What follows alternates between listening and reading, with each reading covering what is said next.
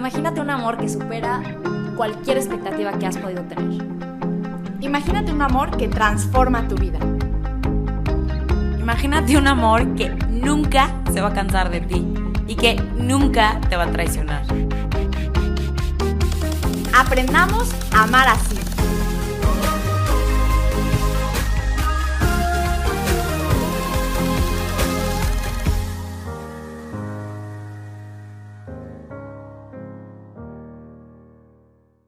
Hola a todos y bienvenidos a un episodio más de Amar así en esta serie que estamos haciendo sobre la vocación, en específico sobre el matrimonio. Estamos ahora nada más, sí y yo, sé que muchos extrañarán a Lorea y a sus palabras de sabiduría, eh, pero vamos a seguir todavía profundizando en, este, en, en esta maravilla del matrimonio, como hemos visto en los últimos episodios, a la luz de la teología del cuerpo. Y hemos ido poco a poco desentrañando la belleza y el misterio que hay en este sacramento, que es gracia, que es verdad, de cómo Dios habita a aquellos a, quienes eh, pues lo invitan a formar parte de su alianza. Pero todavía hay una parte muy importante que nos ayuda a conocer, que nos explica este, o que nos trata de explicar, porque, bueno, que nos explica, pero a veces pues nos cuesta entender más bien San Juan Pablo II en la teología del cuerpo. Sabemos que él va tomando diferentes textos para, para ir desarrollando todas estas explicaciones y en este caso vamos a estar reflexionando en el texto de Efesios 5, como ya hemos hecho algunas reflexiones en los episodios pasados, pero tiene que ver con un punto clave de la teología del cuerpo, que para que sepan, así como, como concepto, es esta analogía esponsal, así se llama, les vamos a ir explicando de qué se trata, no se asusten, sigan escuchando, les aseguramos que va a valer muchísimo la pena, eh, pero es una realidad que, que explota el corazón, así como lo hemos visto desde el amor humano, cuando es enaltecido eh, por el amor divino, simplemente es poder conocer más del amor que Dios tiene por nosotros como miembros de su iglesia. Entonces, pues sin echar demasiado a vuelta, demasiado choro, como decimos aquí en México, vamos dando inicio. Este, hermana, no sé si quieras decir algo. Hola, hola. Yo solo como que pensaba esto, ¿no? Que decías, como Juan Pablo II lo explica y seguramente nosotras no lo podemos explicar también, pero quiero invitar a todos los que escuchan como creo que el objetivo también del episodio es que esto pueda nutrir nuestra vida espiritual, nuestra propia relación con Cristo, más allá de los conceptos, más allá de, de como que si, si están cachando o nosotros lo estamos transmitiendo perfecto o no, como que me gustaría invitar a, a decir, ¿qué tiene esto para iluminar mi propia relación con Jesucristo? Porque realmente creo que esa es la nueva luz que viene a darnos eh, este pasaje y que viene a darnos toda esta reflexión de San Juan Pablo II. Cómo podemos muchas veces vivir nuestra relación con Jesús, pues como de brothers o como de siervos o hasta como de esclavos impersonales, ¿no? O la gran novedad y propuesta que se encierra en la carta a los Efesios. Independientemente de solo que sí, de, porque como hemos venido hablando en el marco del matrimonio y todo, independientemente de si tenemos un llamado al matrimonio cristiano o no, independientemente de si estamos casados, solteros, divorciados, viudos, lo que sea, oh, me da igual. Esto viene a alumbrar, como dice Dios, como dices Dios, la vida espiritual de toda persona. Totalmente. Y miren, para que sepan que esto, justo como que de dónde lo saca San Juan Pablo II, de dónde parte la reflexión, quiero leer precisamente una partecita de Efesios 5 que decía Sof, cuando vean esto, que es como novedoso, aunque lo hemos escuchado millones de veces, pero dice, por eso dejará el hombre a su padre y a su madre y se unirá a su mujer y los dos se harán una sola carne. Y hasta aquí creo que lo hemos escuchado mil veces, ¿no? O sea, como que en pasajes, en bodas, en misas, en lo que sea. Pero después viene esta cita vital.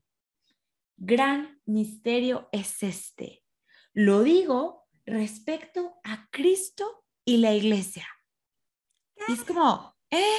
¿No? O sea, justo es como de, San Pablo, o sea, le estabas hablando, porque en esa carta estaba hablando sobre cómo debían vivir los cristianos y le habla a todo tipo de relaciones, a los suegros, a los hijos, a los hermanos, le habla a los esposos Y de repente uno es como se saca de la manga así como el gran misterio es este. Yo estoy hablando de Cristo y la iglesia y es como, ¿qué es esto? Y miren, es súper bonito, pero en realidad lo que San Juan Pablo II nos va ayudando a reflexionar es que San Pablo como que le pone palabras o como nos, nos pone así como por escrito algo que de, de hecho Dios ya había revelado de sí mismo, ¿no? y que es precisamente como esta imagen, esta analogía para hablarnos de su amor por nosotros. Y es aquí entonces donde viene o sea, la analogía esponsal, ¿no? Totalmente. Y creo que me acuerdo mucho de Evan diciendo, diciendo cómo la Biblia se podría resumir. No sé si él lo aprendió de Christopher West o que me imagino que podría ir por ahí, este, pero cómo la, la Biblia se podría resumir en cinco palabras, ¿no? Y decía, Dios quiere casarse. Bueno, en inglés son cinco, en español son cuatro. Dios quiere casarse contigo, ¿no? Y a mí como que, espérate, ¿eso qué significa, no? Pero ahorita mientras te escuchaba yo, pensaba, es que Dios es amor, Y Dios nos ama.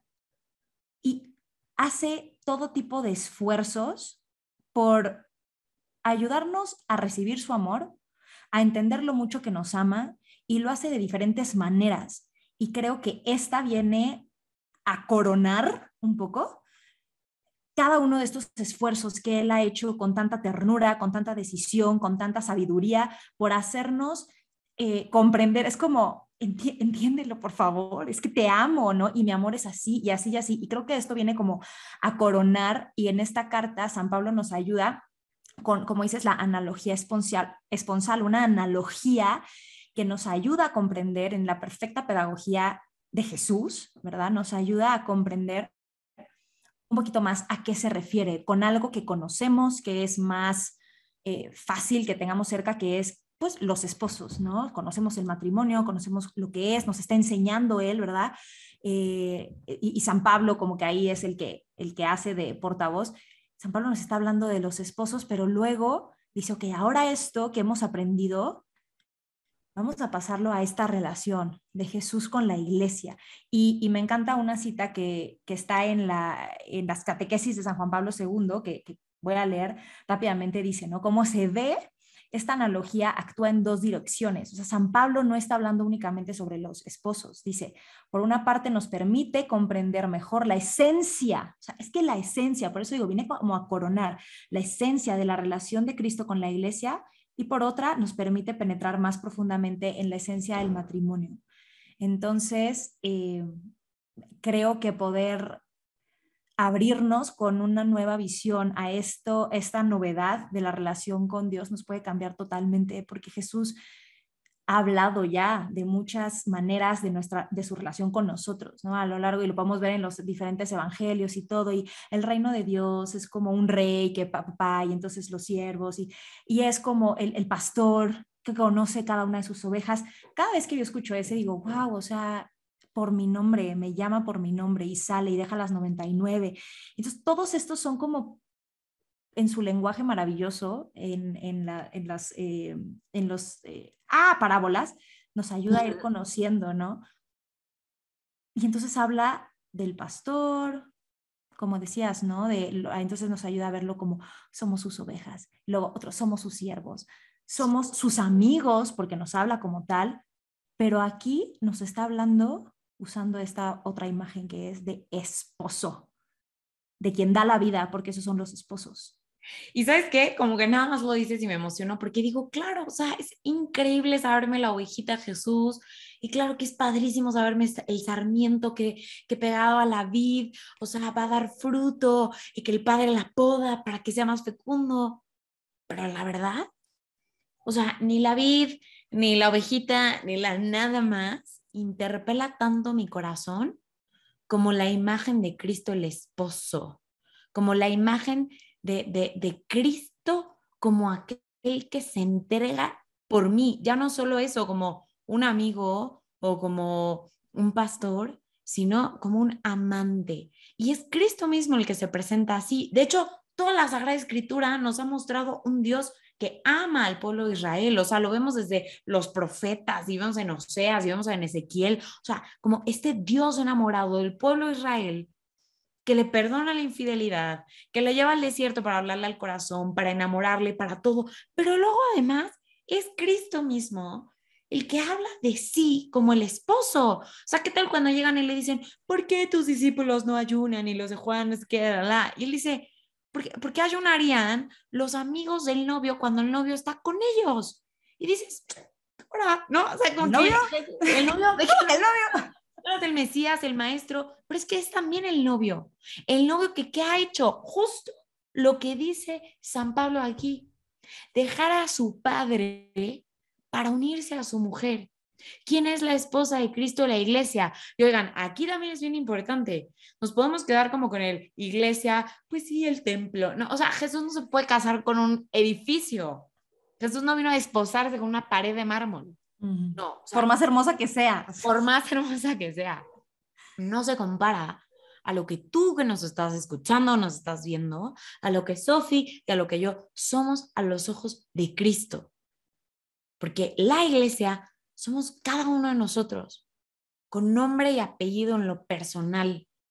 Y entonces esto viene a iluminar tremendamente toda nuestra vida cristiana, porque es ese Cristo que por amor, ¿no? Y, es la cita central de nuestra fe, o sea, porque tanto amó Dios al mundo que envió a su Hijo único. Es esto, o sea, Cristo deja a su Padre para venir a por nosotros, a entregarse y a vivir todo lo que San Pablo dice de manera, o sea, como tan hermosa, hablando de los esposos y de Cristo, a entregar la vida por nosotros, a limpiarnos, a, purificarnos, como que, ay, no sé, a mí, a mí, a mí sí, o sea, sí me emociona mucho porque para mí fue como, o sea, en mi vida espiritual, recibir esta, esta buena noticia, ¿no? De San Pablo, pero desde como las palabras de, Juan Pablo II, porque también creo que eso me ha ido invitando a un nuevo tipo de intimidad.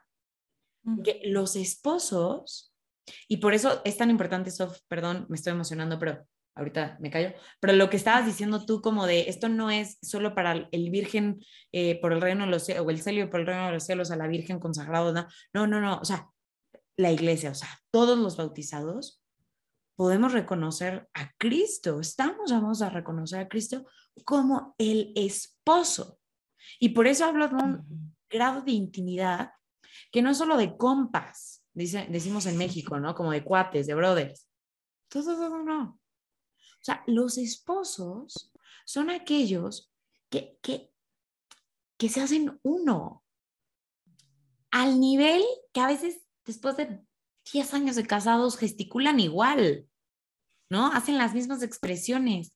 ¿Por qué? Porque pasan tiempo como que el uno en el otro, en el corazón del otro, porque se miran, porque, o sea, no sé, como que, híjole, o sea, ay no, pensar en Jesús como el esposo es tremendo. Y por eso tiene todo el sentido del mundo que Juan Pablo II diga, o sea, si bien no es una analogía perfecta, porque esto hay que entenderlo, claro, también nosotros podemos ver amor humano y decir, es espantoso el matrimonio, qué horror si Jesús nos ama como el esposo de mi amiga. No, no, no, o sea, por eso, pues es una analogía que al final, claro que no acaba de hacerle justicia al misterio, pero de entre todas las analogías, dice Juan Pablo II, es la más adecuada o la menos inadecuada, porque nos habla de este amor tan íntimo, tan pasional, tan benevolente de Cristo por nosotros, de Dios por nosotros. Y de hecho, dice San Juan Pablo II, esta analogía nos ayuda a tener, y dice, cierta penetración en el misterio que es. O sea, a mí me encanta, en, mi familia siempre esto como que la precisión de las palabras y tiene mucho significado, ¿no? Dependiendo qué palabra elijas, pues el mensaje vas a dar. Y a mí eso me habla mucho, ¿no? Este nos ayuda a tener cierta penetración cierta cercanía con, un, con algo que nos va a sobrepasar. Y lo digo por todas las personas que estén aquí escuchando y digan, que, o sea, no, no, no, no, me cabe en la cabeza, pero entonces, ¿cómo? Y nos vamos a siempre, ¿no? A los detalles. Hay mucho de misterio, hay mucho de misterio en esto y realmente nos sobrepasa. Dos, hay que entenderlo teniendo en cuenta, em, a ver si nos, nos puede hacer un poquito de ruido, pero hay que quitarle la genitalidad ¿ok? Porque hay veces que nos imaginamos, pero ¿cómo? Los esposos que se hacen uno, se hacen uno en el encuentro sexual maravilloso y tal y tal, pero, pero entonces ¿cómo? O sea, y entonces nos empezamos a hacer unas bolas mentales, no se vayan para allá, no tampoco, quitémosle esto, pero sí, ya que estamos, ok, voy a quitar esto, ok, entiendo, entiendo que hay mucho misterio, aún así me está sobrepasando, ¿cómo le hago para acercarme un poquito? Acuérdense los episodios pasados, cuando estaban escuchando y cuando a lo mejor sentían que su corazón se cautivaba y despertaba y cuando hemos visto comentarios que nos han mandado, mensajes que nos han enviado donde nos dicen, es que lloraba y es que he apuntado como loca o es que me, me muero por poder vivir esa realidad. ¿Por qué? Porque hay algo que nos está cautivando al escuchar el nivel de amor y de intimidad que pueden tener los esposos. Entonces recuerda, recuerda eso que te, que te cautivó, hablando del amor humano en el matrimonio. Piensa en esos matrimonios que conoces que son verdaderamente ejemplares para ti y que te hacen ah, creer que sí existe el amor auténtico en la, en el, en, aquí en los humanos y que sí existe esto de el, hasta que la muerte nos separe. Y ahora piensa que eso, llevado a la perfección, puede eh, hablarte de la relación de Jesús contigo, que eres miembro de su, iglesia. Esto que decía ellos, ¿no? Los esposos, hay una, hay una desnudez de los esposos en el plano físico y en el plano espiritual, bueno, hasta donde se puede, ¿verdad? Como decía Lorea, hay una parte de mí que Charlie no puede entrar, ¿no? Y, y una parte de Charlie, por más que, que por una parte yo quisiera decir, no, sí, obviamente, pues no, ¿verdad? Pero hay una hay esta desnudez en los esposos. Ahora imagínate la desnudez frente a Cristo, el ser plenamente tú, y hay una confianza en los esposos, y hay una, una mirada que cautiva, y hay un conocerse sin palabras y entenderse sin eso, sin palabras. Entonces, si te cuesta trabajo pensar cómo puede ser esto de Cristo con la iglesia, apóyate en todo eso que te parece hermoso de los matrimonios y llévalo a la relación con Jesús. Un Jesús que está ahí paciente, permanentemente, fiel, siempre dispuesto a escuchar, a guiar, a sostener, a proveer, eh, que habla con, con belleza, con verdad, con dulzura, que sabe lo mejor para ti y siempre lo va a procurar, que quiere tenerte cerca y y que no solamente es un enamorado como que está en la friend zone, porque tú te, has, te la has pasado dándole tu atención a alguien más, no, no, no es el, el, el de la friend zone que está enamorado de ti, no, o sea, él te ama con un amor, sí, tierno, dulce, que cautiva, delicado, romántico, pero ardiente, que no está dispuesto a perderte. Y eso a mí me hace como que es como, ay, en serio, ¿no? Y esto que decía yo de cómo se ve en las Sagradas Escrituras, este perdonar y este, pues voy a salir a tu encuentro y te voy a defender y te voy a sacar de esto que te tiene esclavizado porque yo te amo y no estoy dispuesto, o sea, no estoy dispuesto a perderte y voy a hacer todo, todo hasta el extremo para tenerte conmigo porque así te amo y no, no voy a, a dejar que algo nada malo te pase, ¿no? Y aún cuando tú te sientes indigna, indigno, que no, yo ahí voy a estar. Y yo no solamente te voy a amar, sino que te voy a ayudar a reconocer y a recuperar tu belleza, recuperar tu dignidad, ¿no? Y algo que a mí me, me explota el corazón es pensar en cómo son los esposos los que se entregan con todo lo que son hasta entregar sé con el lenguaje del cuerpo para consumar, esto que yo les decía, como que nada nos confundamos, bueno, consumar su matrimonio, bueno, esta alianza, Jesús, ¿qué no es, qué, no es Jesús quien entrega su cuerpo en la cruz por amor? ¿Y qué no es Jesús quien dice, todo está consumado? Cuando he amado con mis palabras, con mis gestos, con mis acciones, con mi mirada, con mi ejemplo, he amado con todo y ahora lo expreso también con el lenguaje de mi cuerpo. Es que, bueno, no sé, a mí me, puedo quedar horas contemplando esa imagen y, me parece fuera de este mundo literal. A veces siento que no me cae el 20, a veces siento que me voy a desmayar y de repente lo pienso y digo, ah, claro, o sea, es, es algo demasiado loco, no sé. Pero es tan fuerte, o sea, es tan fuerte y aparte hay tantas cosas que quiero decir y le pido al Espíritu Santo que me ayude a ordenar las ideas primero y luego hacer. seguramente yo ahorita fui así de que... pero, pero, como que es tan fuerte eso, Sof, que, que justo San Agustín me parece que es el primero que lo, que lo llama propiamente así, pero bajo esta luz entonces, la cruz es precisamente el hecho nupcial, porque es el lugar donde se consuma la entrega del esposo con la esposa. O sea, la cruz es ese lugar de, de, la entrega de amor más perfecta, es ese lugar donde, donde eso, lo que tú dices, esta entrega que es total, esta entrega donde el mismo esposo, no sé, o sea, hasta, hasta de él mismo emana esta agua y esta sangre para, para fecundar la iglesia, para purificar la iglesia. O sea, es tremendo, tremendo. Y miren, tan así es, porque cuando, cuando, cuando como que, cuando te pones con estos ojos, cuando reconoces esta imagen, este Cristo mostrándose a él como el esposo, incluso muchos signos en la iglesia y la vida sacramental también empieza a tomar otro sentido.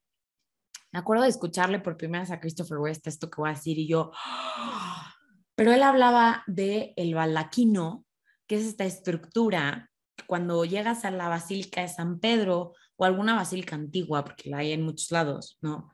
Y como que llegas al altar y sobre el altar hay una estructurita así como de cuatro postecitos, ¿no? O sea, de cuatro columnas y que está así como, ojalá me estén viendo en YouTube, porque estoy así como haciendo el... Como una casita. Una casita, ¿no? Pues como que muchas veces dices, ay, pues qué, qué, pues qué lindo, ¿no? O sea, como que la casita de adentro, la casota, ¿no?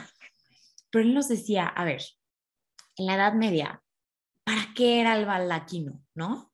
¿O para qué se usaba? O en la Edad Antigua, no sé si solo en la Edad Media, pero él nos decía, ok, es un poco como que pensemos en, es que pienso en la película de Aladdin cuando llega así como sultán y, literal le llevan el baldaquino, como esa estructurita o esa casita de campaña, no sé, para que a los reyes se el sol, que es como un signo de la divinidad, bueno, y de la realeza de Jesucristo. Pero él nos decía, ¿y qué más? Es también la estructura que cubre el lecho nupcial de los reyes también que cubre, o sea, literal, eh, su cama, pero que ese es el lecho donde consuman su entrega, que viene de cierta manera como a custodiar esa intimidad entre ellos, ¿no? Hay veces que tiene hasta como las cortinitas y tal, porque lo que ahí sucede es la entrega total y plena de los amantes, de los esposos. ¿Qué podría hacer un baldaquino sobre el altar? Y yo me acuerdo estar sentada y decir, ¡Ah! ¿cómo? Pues es que sí, si la cruz es el hecho nupcial en el que Cristo se ha entregado, se ha dado a sí mismo en totalidad a la esposa iglesia, o sea, a mí, y la misa es la actualización de esa entrega.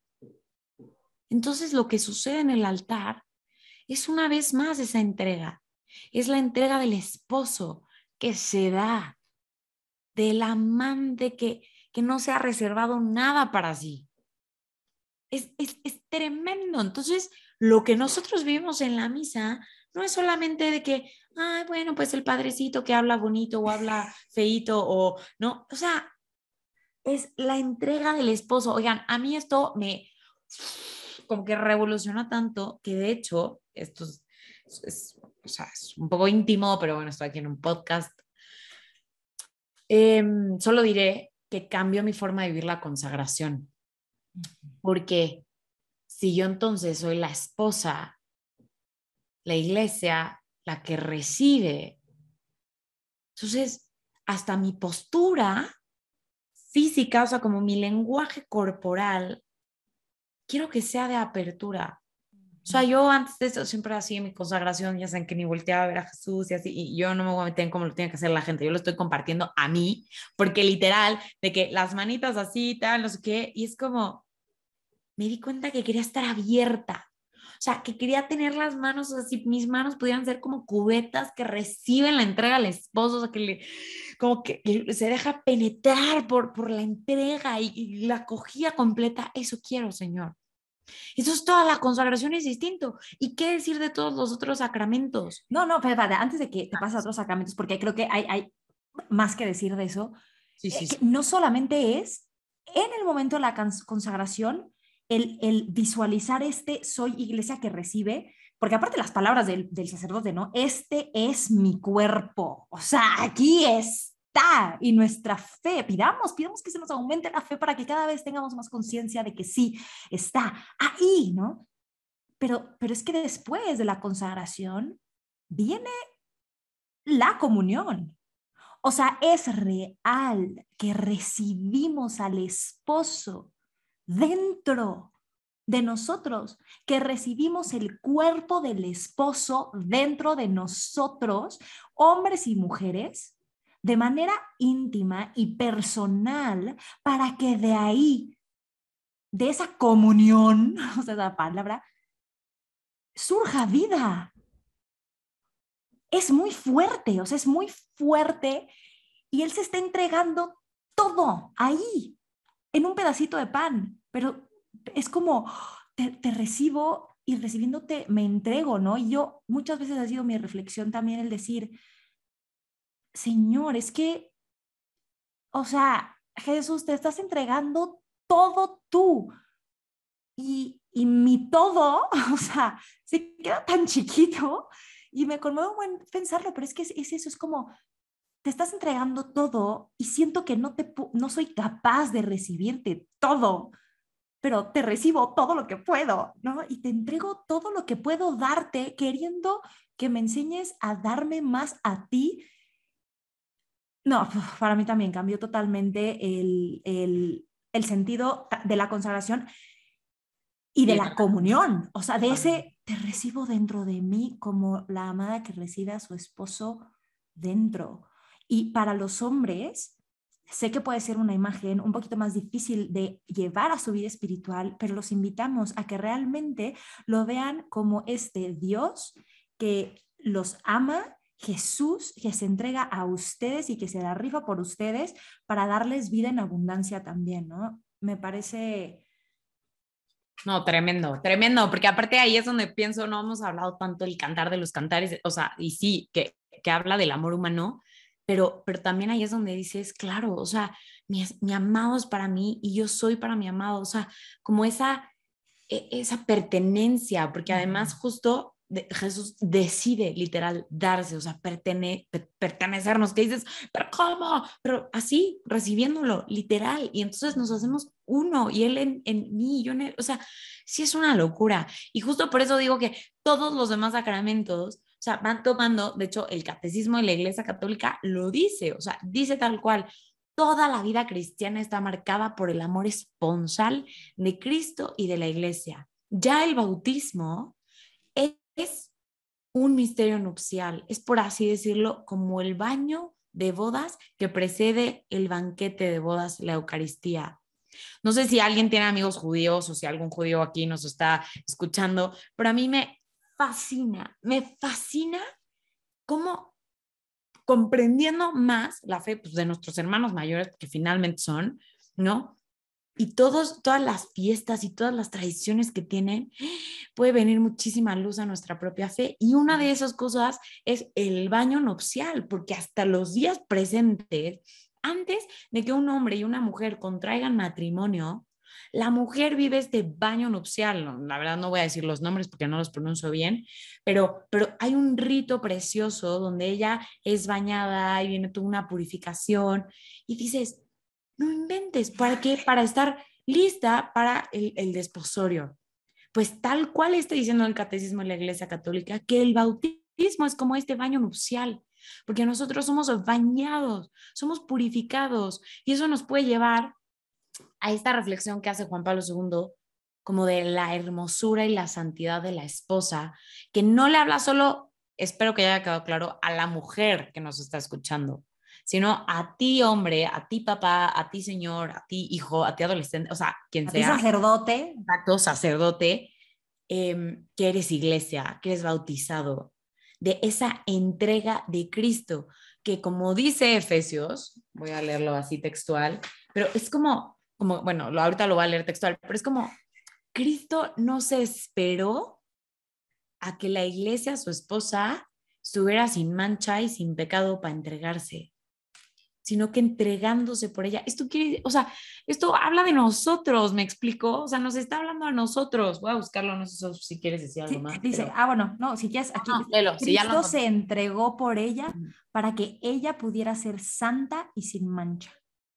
literal, y dice, o sea, se entregó a sí mismo por ella para santificarla, purificándola mediante el baño del agua, en virtud de la palabra, y presentársela resplandeciente a sí mismo, sin que tenga mancha, ni arruga, ni cosa parecida, sino que sea santa inmaculada. O sea, es como, ¡ah! o sea, ¿qué está diciendo? Y luego dice, o sea, que, que la alimenta y la cuida con cariño, porque Cristo nos alimenta y, y- y provee, provee bienes materiales y provee bienes espirituales para nosotros. Y en todo esto de como que Él la purifica, oigan, a mí como que otra cosa que, que me hizo mucho, o sea, como caer en la cuenta es, ¿cuántas veces creemos, otra vez, ojalá nos estés viendo porque estoy usando mis manos, ¿no?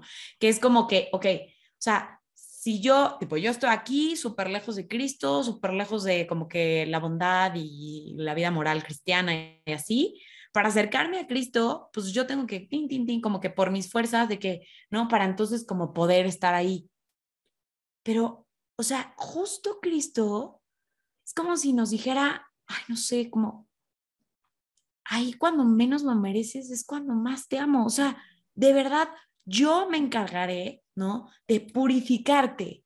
Yo me encargaré, o sea, como que, a ver, y, o sea, es como un, ay, por tus propias fuerzas, tú no vas a ser santa y hermosa y sin mancha ni arruga. Es Él el que a través de su entrega de esposo, a través de sus sacramentos, te puede purificar. Nos puede purificar, nos purifica, nos limpia, nos embellece. De hecho, nos embellece. O sea, a mí me parece brutal, pero, o sea, sí creo que hasta físicamente, o sea, el que se sabe amado se embellece. Y eso es lo que hace Cristo con nosotros. Nos embellece con su mirada, nos embellece con su, con su gracia. Es, es brutal. Es brutal. Y me estoy imaginando, ay, perdón, Dios, pero a lo mejor ni al caso, pero ahorita que te estaba escuchando me imaginaba como si, o sea, imaginen, si llega el crush de la vida, te dice como, te quiero invitar ahorita a este evento súper especial, súper elegante, este, de maravilloso, o sea, bueno, ¿no? Cada quien se puede imaginar, si a ti te gusta el arte, pues es un evento que tiene que ver con arte, si, si a ti te gusta la música, pues es un evento así que tiene que ver con este, que- algo de la música, etcétera, ¿no? Tú ponle. Pero imagínate que es como, las mujeres entenderán ese, o sea, me hubieras dicho que íbamos a ir a eso, ya sabes. Me imagino ese, no, no vengo, no vengo lista, o sea, no, no vengo preparada, ¿no? O los hombres que llegue así, su, piensen en la mujer que se les hace así su crush de la vida, Margot Robbie, o la que va en tu, en tu clase de economía, me da igual, ¿no? Así la que, wow, y te dice, oye, por favor, acompáñame, me encantaría que fueras, o sea, poder ir de tu brazo a esto, y tú dices, "Ay, vengo en chanclas y shorts, o sea, ¿no? Y ese sentirte como no, no, no, no vengo eh, adecuado, apropiado, o sea, ni siquiera, es más, si me hubieras dicho con tiempo, ni hubiera sabido qué ponerme porque no tengo, no tengo qué ponerme, ¿no? Entonces me imagino como este Jesús que dice, a ver, así en chanclas y así en shorts, y así en, tú con, también la mujer con tus chanclas y sus shorts, eres suficiente. O sea, así me muero de ganas de que vengas conmigo. Así me muero de ganas de estar, de, ir de tu brazo, de que vayas de mi brazo. O sea, no me importa, pero tranquilo, porque ah, aquí tengo, ¿no? O sea, ven, no te preocupes, tengo aquí un espacio donde vas a poderte este, bañar, donde vas a poderte tal, y tengo preparado para ti todo lo que tú necesitas, porque sé que además de la ropa, traes aquí una cortada que trae medio que sangre seca, no te preocupes, traigo lo que tú necesitas para sanar y te lo voy a y te lo quiero poner y quiero ayudarte y tengo este vestido que me imagino cómo va a lucir el color de tu piel y cómo va a lucir este en tu hermosa figura o para los hombres volteenlo, ¿no? Tengo todo preparado para ti. O sea, no sé, me imaginaba como que eso igual y ni al caso, siendo como que le dediqué un buen de tiempo como que a esta imagen, pero me imaginaba así como, pero ni siquiera es como, porque qué oso que te vean así conmigo, me explico. O sea, e, es, que no es eso, es así eres suficiente para que yo quiera darte todo mi amor y para que yo quiera tenerte cerca, pero tengo todo lo necesario para que tú puedas descubrir cómo te veo, o sea, cómo eres de, de, de guapo o de hermosa ante mis ojos, ¿no? Y eso te va a hacer sentir quién realmente eres. No sé, o sea, sí, el amor de Dios embellece, definitivamente. Es tremendo, pero sí es así. O sea, sí es así y creo que literal el corazón se nos ha estado así como, como desbordando. Yo, una, una cosa que como que debía haber dicho antes, pero, pero, pero que creo que también queda como que en este momento, no quiero enrollar a nadie, pero yo hablé del profeta Oseas, ¿no? Y cómo Dios se iba revelando a él como, como esposo, ¿no? Y, a los diferentes profetas Dios les pedía diferentes cosas, que, dijeran, que anunciaran, o en el caso de Oseas, que hiciera algo, o sea, que viviendo algo diera un mensaje. Y le pide que se espose con una prostituta, em, lo cual ya en sí mismo era como de Dios, ¿qué estás pidiéndole, no? Y bueno, para no hacerles el cuento largo, lean el libro de Oseas, pero a mí la cosa que más me impresionó, como también dando luz a esta analogía esponsal, este Dios que nos ama como esposo, es que ella le es infiel muchas veces. Y, Dios le sigue diciendo a Oseas que la perdone y que la ama. Obviamente haciendo, o sea, está hablando de nosotros, de que sí, ustedes, ¿no? Porque cada vez que el pueblo de Israel es idólatra, está siendo infiel, ¿no? A su Dios, a su Señor. Y, y lo más fuerte es cuando finalmente como que se da cuenta de que como que no basta que ella pues le sea fiel o lo respete porque la ha desposado, ¿no? Y porque le ha dado todos los bienes y todo lo que le ha dado, sino que quiere enamorarla. O sea, que como que no le basta eso, o sea, como respétame y séme fiel porque pues yo te escogí, ¿no? Y entonces se la lleva a enamorarse, o sea, la, la enamora, ¿no? Y es tremendo, pero ese, pues yo te llevaré al desierto y te voy a enamorar, que también en Ezequiel, no, no me acuerdo de Isaías o algo así, hay una imagen parecida, pero es como,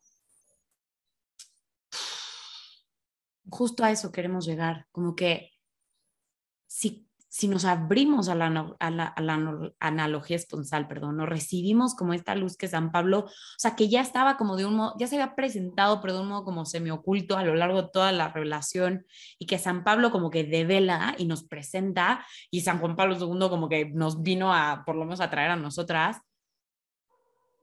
probablemente también podamos hacer eso, como dejarnos enamorar, dejarnos seducir, porque Dios está buscando todo el tiempo, todo el tiempo oportunidades para conquistarnos, para que no solo como que le seamos fieles porque Él nos ha elegido como su pueblo, sino que nos enamoremos. Y ahorita justo estaba hablando y empezaron a cantar unos pajaritos que se ponen aquí afuera de, mi, de, mi, de, de un árbol en mi cuarto.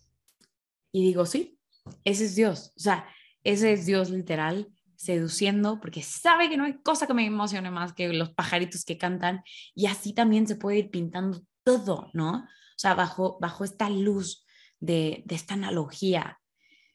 Ay, no sé, em, yo ya, creo que ya el corazón ya, ya. Sí, y, y creo que, creo que podríamos seguir hablando y hablando, pero pues yo creo que ya hemos dicho pues mucho de lo que queremos decir en, en, cuestión de esta analogía. Yo solamente quiero decir que esto eh, me parece súper importante, Jos, qué bueno que lo dijiste, esto de quiere no solamente que seamos como agradecidos con él y de que, bueno, pues ya, pues, ¿cómo le voy a decir que no? Pues a, a la mano que me dio de comer, como, no, o sea, porque recordemos que Dios siempre, o sea, hemos hablado del amor de Dios y no hay amor sin libertad. Entonces Dios quiere conquistar nuestro corazón para que lo elijamos. Y, pensaba en este momento cuando al menos la costumbre eh, en la mayor parte del mundo es cuando el hombre se pone en una posición muy vulnerable al hincarse, ¿no? Y pedirle matrimonio a su amada esperando que lo acepte. Y así es Dios, ¿no? Siempre, siempre procurará nuestra libertad porque no hay amor sin libertad. Y entonces es, es que no quiere que estemos con Él, sino es porque lo elijamos. Él quiere que podamos nosotros desde la libertad querer también esa intimidad que Él tanto anhela, ¿no? Con, con, con, un corazón, y pienso en el sagrado corazón de Jesús, ¿no? Que está con llamas, o sea, es ardiente ese amor. Entonces, pues nada, creo que que con eso podemos ir cerrando cada uno de nosotros, ir llevando a la oración aquello que se haya despertado en estas reflexiones en, cada uno de nosotros y pedirle, ¿no? Pedirle muchísimo la gracia de poder dejarlo, que, nos, que, sea Él que nos vaya conduciendo a cómo ir acogiendo, no solamente en la mente, sino en el corazón, esta verdad de la analogía esponsal, que, que quiere que ya empecemos a vivir desde aquí en la tierra. Y quiero decir, no sé si me vas a matar, Dios, pero bueno, cómo se va a consumar por completo en las bodas del Cordero, ¿no? Que lo hemos ah. escuchado tantas veces este, también, pero como que decimos, ay, no, estas se están sacando de la manga. Bueno, no, pues sí estaba en Efesios 5, pues sí es cierto, no es novedad. Bueno, pues también siempre, o sea, las bodas del Cordero, no está hablando de las fiestas de celebración del Cordero, este, súper cool, ¿no? No, las bodas del Cordero. ¿Quién es el Cordero? Cordero de Dios, que quitas el pecado del mundo. ¿Quién es el Cordero? Jesús. Jesús que esposará a su iglesia ya de forma definitiva en, pues sí, ya en la parucía y ya no me voy a meter en esos rollos. Sí, justo, justo creo, y yo también iba a decir eso antes de cerrar, como que creo que esto también, además de, de todo lo que puede traer a nuestra propia relación con Cristo, también nos puede pues recordar, lo hicimos mucho los episodios pasados, pero, pero como que aquí se acaba como de entender el motivo, pues el, lugar del matrimonio, ¿no? Que es un icono que ha, que ha estado desde, desde la creación, porque desde el principio de la creación, en ese Génesis donde se hablaba de dos que se harán uno solo, ya apuntaba a Cristo. O sea, el deseo que tenemos de hacernos uno con otro no los hace el matrimonio humano, es un icono, es un, es un reclamo un, de, este deseo que tenemos del amor del esposo con mayúsculas. Y por eso también creo que, es, es, muy importante eso que estabas diciendo, Sof, como, como entonces también a la luz de todo esto que hemos hablado, el matrimonio, recordémoslo, es este icono del amor de Cristo y su iglesia. Y es un, un signo que tenemos para recordar estamos hechos para esa entrega y para, para ese, ese recibir y que en Cristo no hay quien se quede como sin desposorio, ¿no? Él es el, el esposo, el que se queja hacer uno con nosotros, el que está a la puerta y toca y llama y quiere, quiere atender esos deseos que hay en tu corazón de intimidad, de comunión, de gozo y puede hacerlo que es la mejor noticia, ¿no? Definitivamente. Y, algo que ah, sabía que lo quería decir, nada más lo voy a decir rapidísimo, es ahorita que decías del lugar del, del matrimonio y que nos apunta a él, el lugar de la iglesia también. Creo que podemos muchas veces tener ideas, cuestionamientos, lo que sea con respecto a la iglesia, pero recordemos cómo es la iglesia de la cual somos parte, la esposa de Cristo, que no la va a desamparar, que sí puede verla caerse, que puede verla fallar, que puede verla todavía gateando en esto del amor, ¿no? O sea, todavía a lo mejor con, muchos esfuerzos por, por, por dejarse embellecer por él, por dejarse amar para purificarse, etcétera, pero, pero para todas esas veces en las que nos sentimos defraudados o nos sentimos como decepcionados o sentimos como, pues ya, ve, híjole, a ver quién va a salvarnos. Pues Jesús no va a desamparar jamás a la iglesia porque es suya, es su esposa y la ama y como, como decía Dios, eh, desde el principio está ya dibujada esa unión tan íntima. Así que, que también tengamos esperanza, tengamos confianza en ese amor eh, que le tiene Cristo a su iglesia y, y abrámonos nosotros a dejarnos embellecer por Jesús, porque al final somos parte de la iglesia y nos corresponde a cada uno de nosotros, eh, no solamente como una responsabilidad, sino como responder a esta invitación para, para dejarlo que siga siendo Él quien la sostenga, embellezca y conduzca. Y, y, pues ya, eso no quería que se quedara fuera por ahí de nuestra queridísima iglesia. Y pues Jos, tenemos por ahí una frase, no sé si la quieras compartir. Pues sí, que ay, Cristo es el esposo que deja a su padre para unirse a su esposa, la iglesia. Como que, sí, ¿cuánto podríamos meditar en esto, no? Eso es. Y los invitamos a que lo lleven a la oración y el tip que les damos es, esta semana eh, piensa en un elemento que te encanta, que te cautiva, que te llama muchísimo la atención, que te parece sumamente atractivo, lo que sea, del amor de los esposos en el plano humano como por ejemplo la ternura, la intimidad, no sé, la confianza. Piensa, ¿no? A ti qué es, cuál es así un elemento que te fascina y pídele a Jesús que te ayude a crecer en esa cualidad en tu relación con Él, que lo lleves de este plano de los esposos a tu relación con Él. Y pues con eso cerramos este episodio sobre la analogía esponsal. Muchísimas gracias, hermana. Gracias a ti que nos estás escuchando. Nos vemos Bye. en el siguiente episodio. Bye.